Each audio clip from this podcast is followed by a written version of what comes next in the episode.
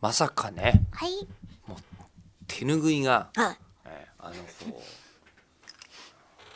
オランダの、はい。えーチューリップの球根並みの高騰を見せると思っても、 えーフロリダのオレンジのえ値上がりのようーに。フロリダのオレンジも値上がりしたことあるんですか、あ、知らないです。今あ僕またもう中村さん本当にあったのよこういう話オはランダのチューリップがオランダのチューリップの球根ブームというのは一回、美味しいんですか。あのーいや食べるわけでは植えるんですよね。植えるんですけど、うんうん。なんかもうチューリップの球根というのが、うんもうみんなの中で大人気になっちゃってなんで。もうブームとはそういうもんですからいえ、いつ。え。いつ。やもうえっ、とね結構前よ、えナタデココとティラミスの間ぐらい。よりずっと前え、もっと前。あのもっとあの資本主義がまだあのコントロールが効かない時代ですよあ、じゃ経済の歴史探す出て調べると出てくるのこの話あ。チューリップ戦争ってあったんだ。チューリップ戦争戦争はしたかどうか知らん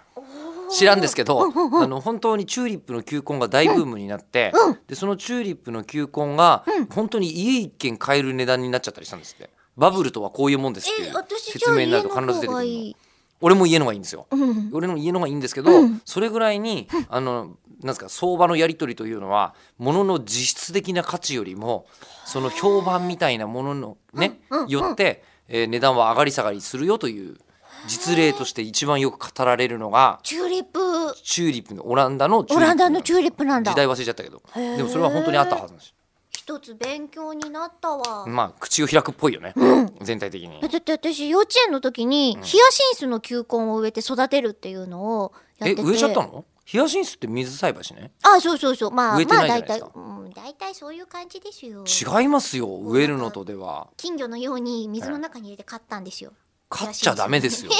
ヒヤシンスを勝ってはダメです。今度こはう。大事にしたんですよはい。でもやっぱりヒヤシンスってそれまで知らない植物だからうん。うん。チューリップの方が良かったと思ってたの子供あ心、にチューリップを水栽培したいと。うんだってヒヒヤシンスって咲くまでわかんないじゃないですかまずヒヤシンスって言葉自体がさ。そうちょっとなんか、いまだにさ、 5文字の植物ってなかなか、例えられれないもんね。そうなんですよ、せいぜい4文字止まりだからヒヤシンスってなんでひらがなで書かないんでしょうね。必ずカタカナで書くよね。だって外来語だからじゃないですかえ、そうなの漢字あるでしょ、ヒヤシンス。なんで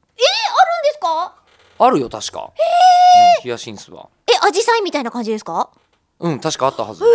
知ら空心な子じかったゃなかったかな違ったかななんかあるよ、あるよ、ヒヤシンス。え、空心菜みたいな感じ空心菜みたいな感じでありますよ。ええ知ら